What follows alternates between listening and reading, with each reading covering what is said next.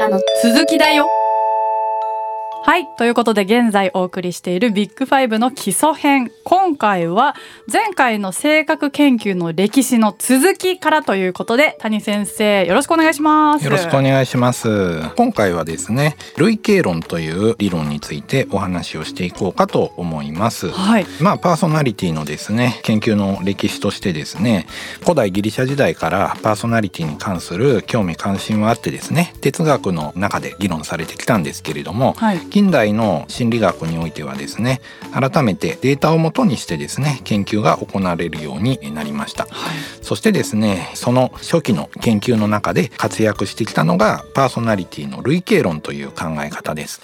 まあパーソナリティをどのように捉えるのかというアプローチには大きく分けると2種類あって一つが類型論。うんでもう一つが特性論に、えーなります、うん。でビッグファイブはですね後で言う特性論の考え方に基づいてですね測定が行われているんですけれども、はい。まあその前にですね歴史という話ですので、はい。類型論という、えー性格の捉え方について紹介をしようかなと思っております。はい。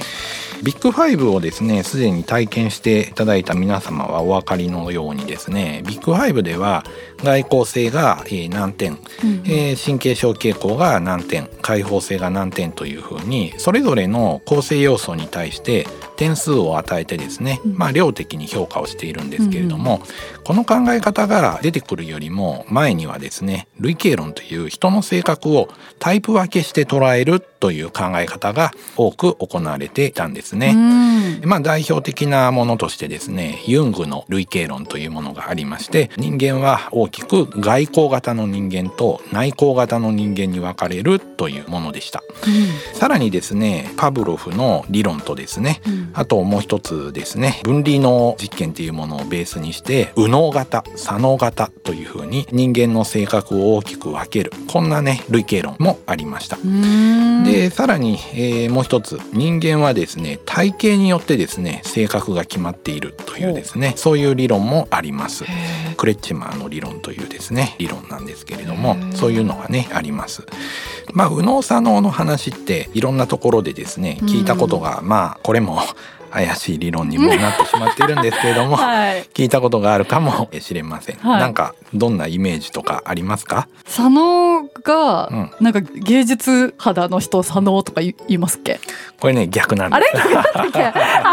私じゃあこの理論あんまり、はい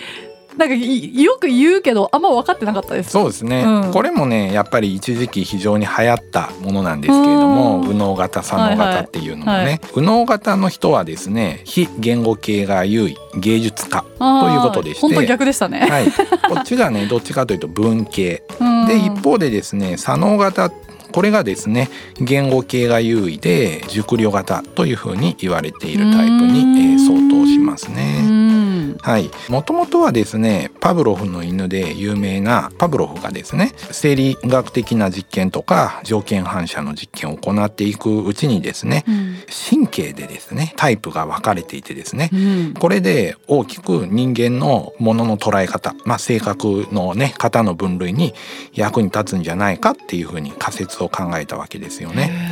その後でですね右脳と左脳のですね、うん。えー違いっていうものが分離脳研究っていう、えーだいぶ昔の研究なんですけれども、うん。これで示されるようになりまして、で右脳左脳の機能の違いっていうものがあるっていうのが分かってきたので、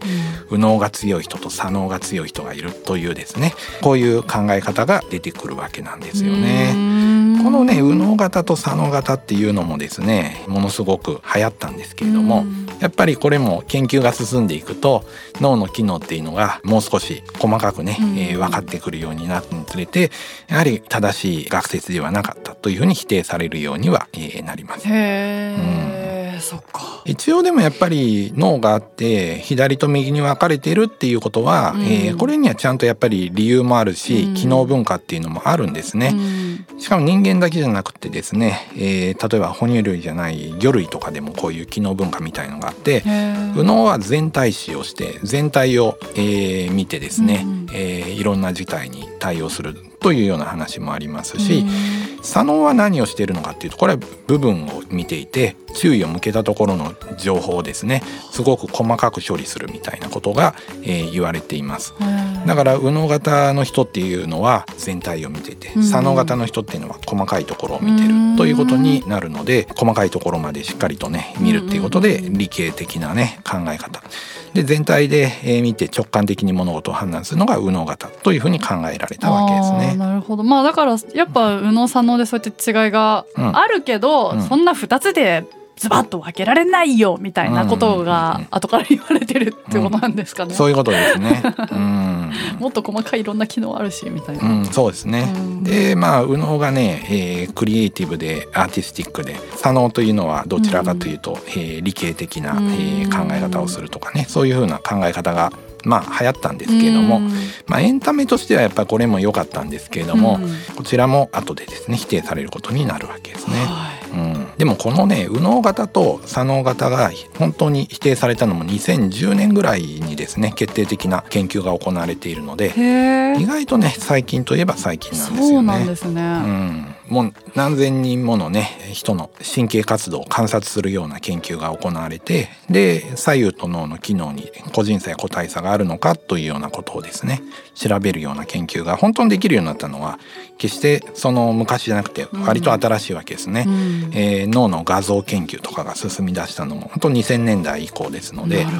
なかなかねあの一つ仮説を否定するっていうのは難しいということが言えるかなと思います。逆に言うとそれがその否定するために脳を見てみてみたいな、うん、否定の前のそのじゃあ左脳右脳の違いみたいなそれを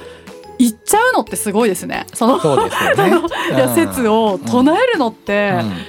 なんかすごいことですね。これだって思うわけですもんね。そうなんですよね。研究者学者。ね、でもそれもその当時その当時で割としっかりと研究はされてるんですよね。うん、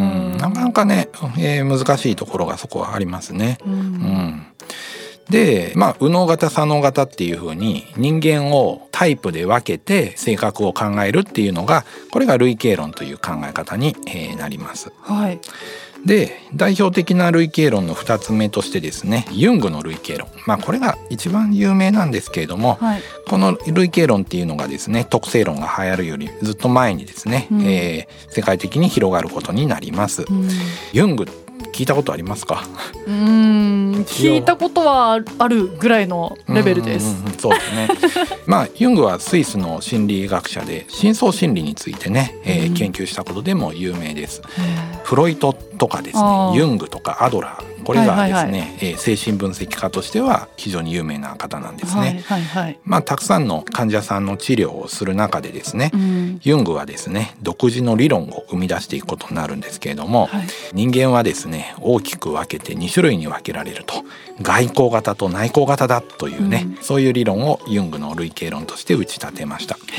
この外交型と内向型の違いっていうのは一体何かと言いますと自分のエネルギーこれをリビドーって言うんですけど、うん、これが自分の体の外側に向かう人かあるいは内側に向かう人かという方向性の違いだということになります。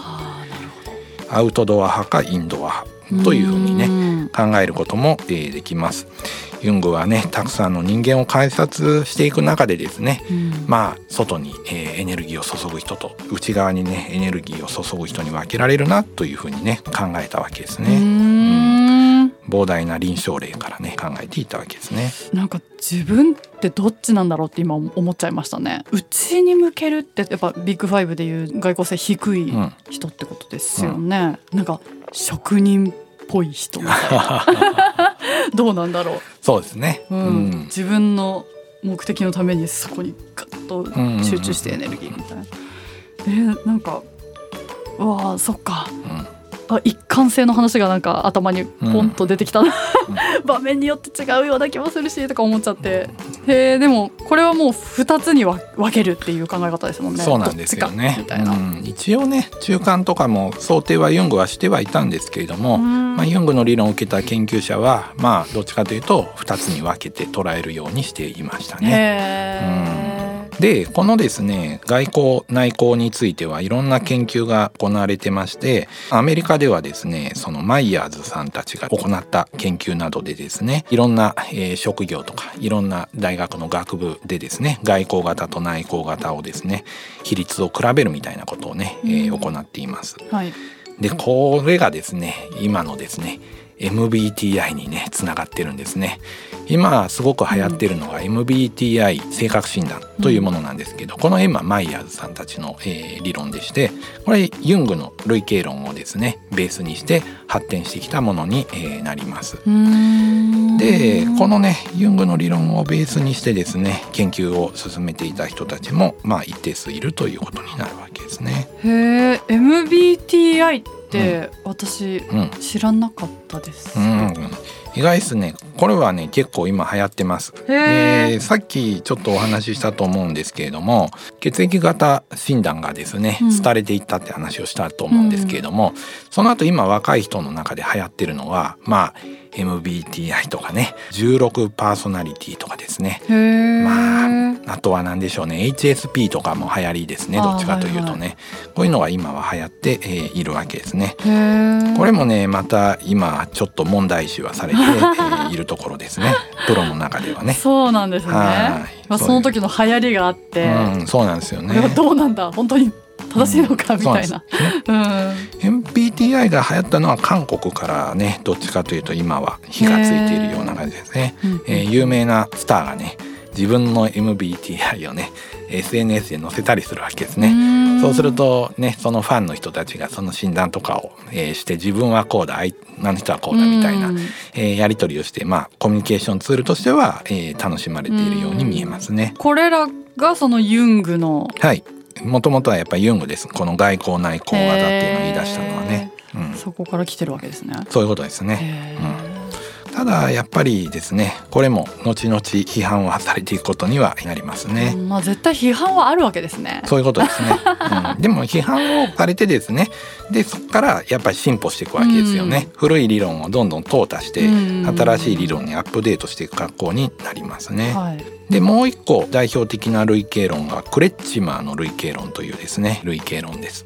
これドイツの精神科医でして、まあ、1926年から1946年ぐらいに活躍されているわけですね、はい、えー、マールブルク大学とかテュービンゲン大学で精神科のね診療部長をされております、うん、この人は人の体型と性格の関係を研究して類型をね、えー、見出したってことで有名です、うん、面白いな。もう膨大な、えー、病院のカルテ臨床事例から体型によって人の性格は決まるというふうにね言い出したわけですね。というのも躁うつ病と診断された患者さんの中には太った人が多かった。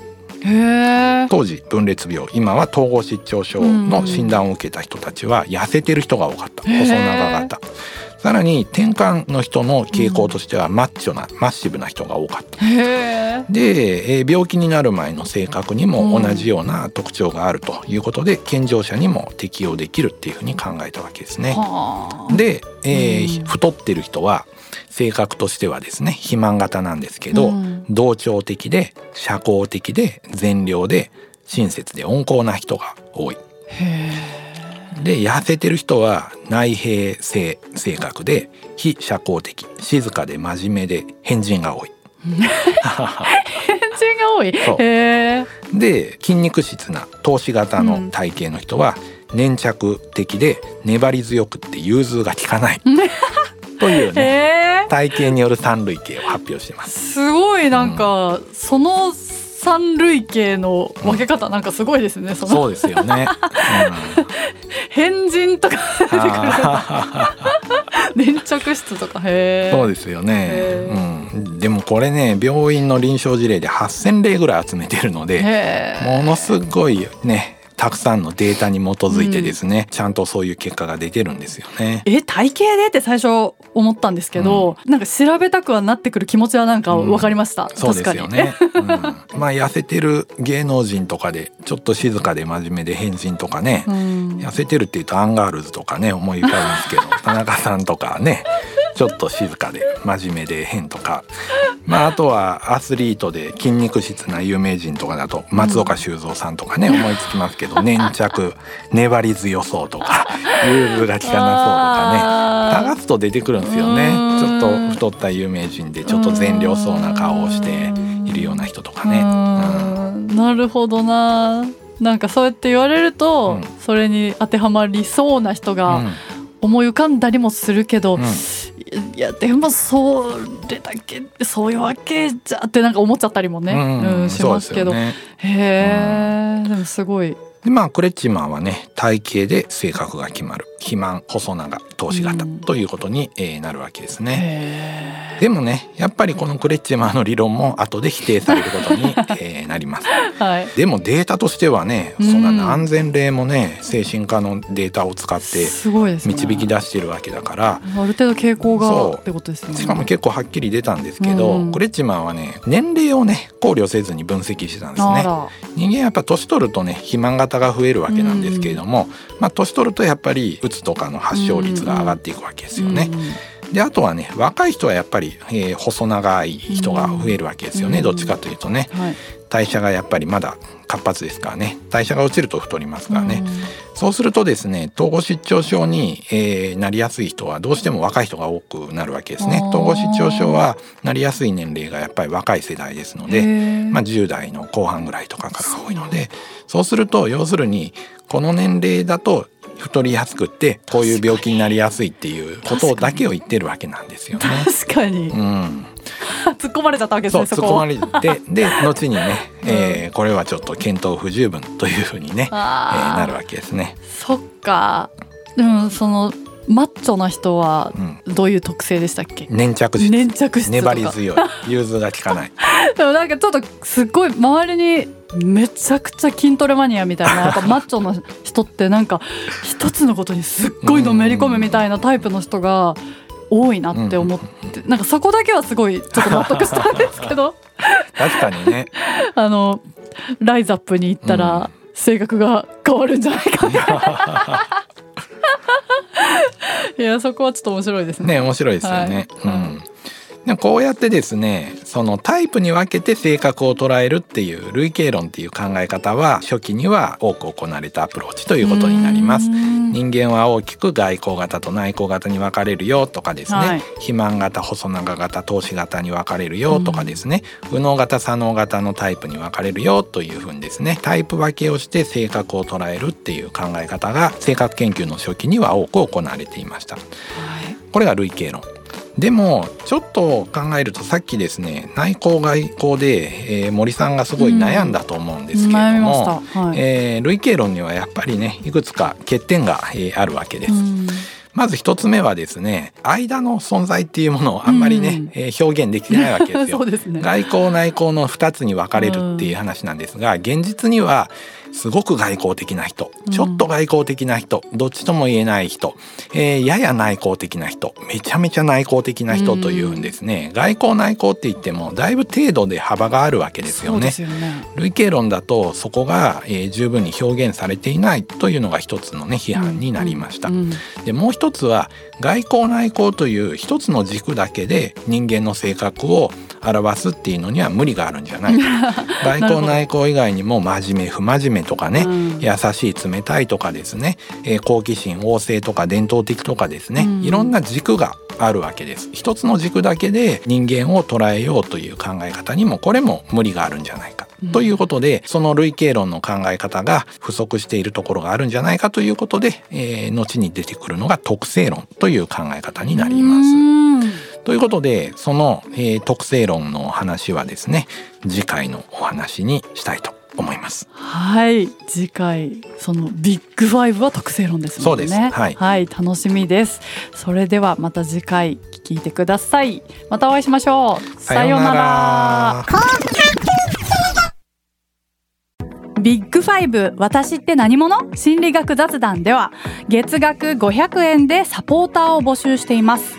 サポーターになっていただいた方には番組オリジナルステッカーをお送りして月1回の収録の一部を見学してもらいながら質問にも答えていこうと思います。詳しくはこのエピソードの概要欄からチェックしてください。